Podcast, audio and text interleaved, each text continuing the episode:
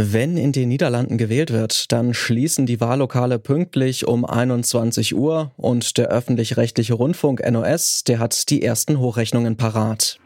9 Uhr De exit poll is binnen, maar Lou, de PVV is de grootste partij. Was sich in den Tagen zuvor schon abgezeichnet hatte, die rechtspopulistische Partei für die Freiheit, kurz PVV, wird stark abschneiden. Der eindeutige Sieg der Partei hat dann aber auch im Fernsehen viele überrascht. Van 17 naar 35 zetels voor de PVV. Een verdubbeling dus voor die partij. Inzwischen sind es nicht 35, sondern ganze 37 Sitze, die Rechtspopulist Geert Wilders im Parlament bekommen wird. Keine Mehrheit, aber mit Abstand das beste Ergebnis. Wird seine Partei nun Teil der Regierung und Geert Wilders sogar vielleicht Ministerpräsident? Das schauen wir uns heute an. Ich bin Lars Feyen. Willkommen. Zurück zum Thema.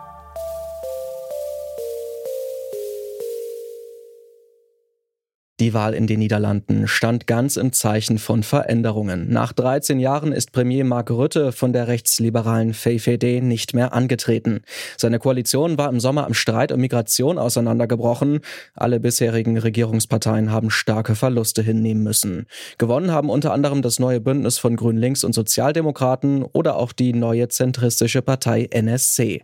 Die meisten Stimmen hat aber die rechtspopulistische PVV von Geert Wilders gewonnen de grootste partij van Nederland.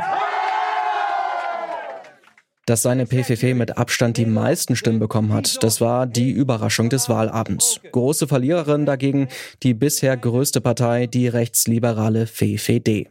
Aber auch alle anderen Koalitionspartner, die haben stark verloren. Im Allgemeinen gibt es ein unterschwelliges Gefühl, dass der Staat, die Bürokratie vielleicht mehr mit sich beschäftigt war als äh, mit den Interessen der Bürger. Äh, auch manche Skeptizismus gegenüber Europa spielt da auch noch mit und verstärkt diesen Eindruck noch.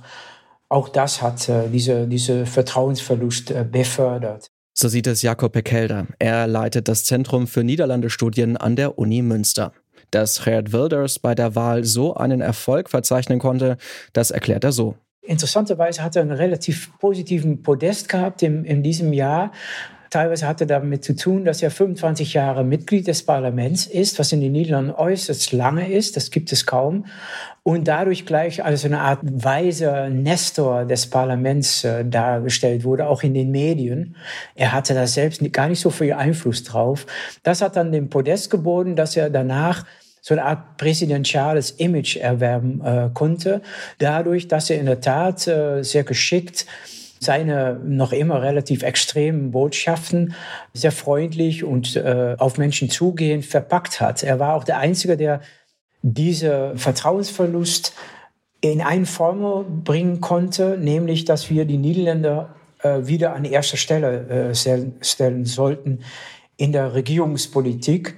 Ob das auch mit seiner Programmatik äh, vereinbar ist, das ist wieder eine andere Frage. Aber er hat das sehr geschickt hingestellt. Also politisch fachmännisch quasi, äh, rhetorisch auch, hat er das in der Tat gut gespielt und das hat ihm sicher, sicher geholfen.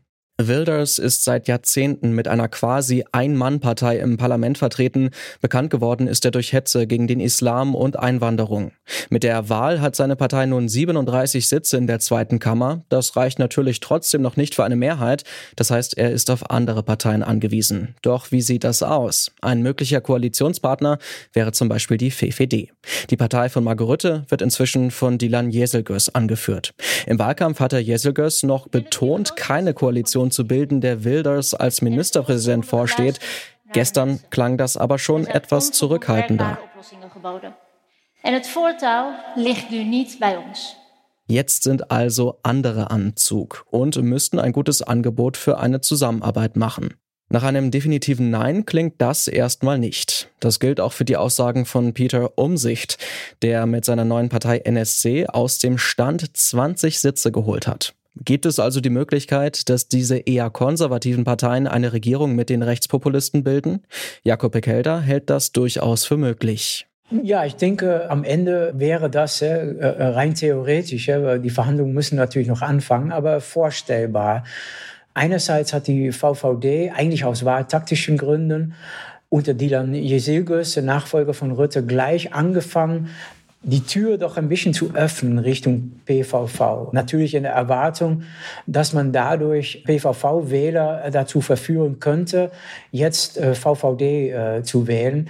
Und in dieser Hinsicht hat sie die PVV äh, extra legitimiert und irgendwie auch die Wähler der PVV ermutigt, einfach das Original zu wählen und nicht die VVD so sehr zu unterstützen, aber einfach PVV zu wählen, weil man die Idee hatte, das bringt auch jetzt was. Während man früher wusste, eine Stimme auf Wilders ist eine, eigentlich eine verlorene Stimme, schien es jetzt so zu sein, dass äh, eine Stimme auf Wilders wirklich zu äh, Änderungen der Politik äh, führen könnte und irgendwie auch Rechtsliberalen und äh, NSC dazu zwingen könnte, auch wirklich auf rechts zu koalieren und nicht vielleicht doch wieder mit, mit links eine Regierung zu bilden. Das, glaube ich, ist, ist in den letzten zwei Wochen ein sehr starkes Sentiment auf einmal geworden. Eine Regierung mit links, ja, auch das ist bei dieser Wahl durchaus eine Option gewesen. Schließlich hat das neue Parteienbündnis aus Links-Grün und der Sozialdemokratischen Partei ebenfalls einen Aufschwung erlebt und ist nun zweitstärkste Kraft im Parlament. Angeführt wird das Bündnis von Franz Timmermans.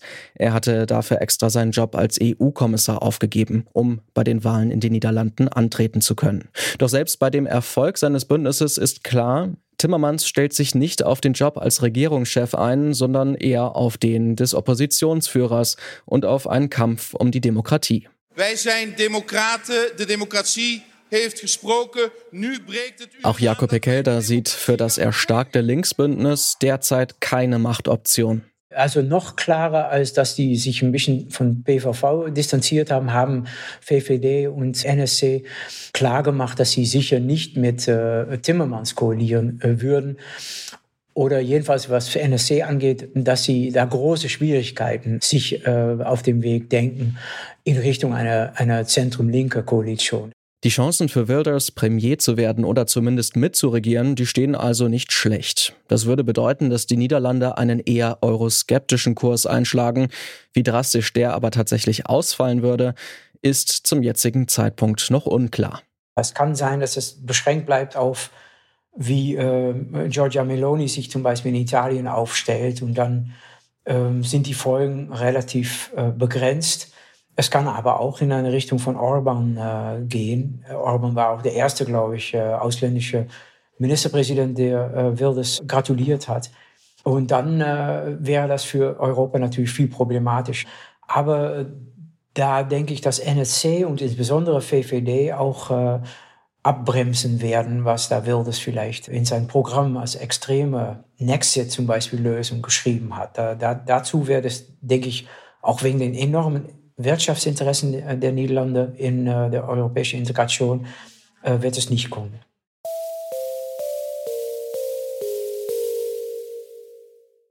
Der Wahlsieg von Geert Wilders zeigt, dass die NiederländerInnen unzufrieden sind mit ihrer bisherigen Regierung. Die Wahrscheinlichkeit, dass Wilders bald mitregiert, die ist relativ hoch, denn seine PVV könnte zusammen eine Koalition mit VVD und NSC bilden. Bis es auch tatsächlich dazu kommen könnte, wird es aber noch eine ganze Weile dauern, sagte Jakob Pekelde auch weil die Politiker Zeit brauchen, sich in gewisse, gewisse Weise glaubwürdig von ihrer Distanzierung zu Wilders zu verabschieden. An dieser Stelle haben wir noch einen Podcast-Tipp für euch, denn um weitere spannende politische Themen geht es im Podcast Diskussionsstoff von T-Online. Dort diskutieren Chefredakteur Florian Harms, Moderatorin Lisa Fritsch und weitere Experten aus der T-Online-Redaktion über das Thema der Woche, das in Deutschland für Diskussionsstoff sorgt.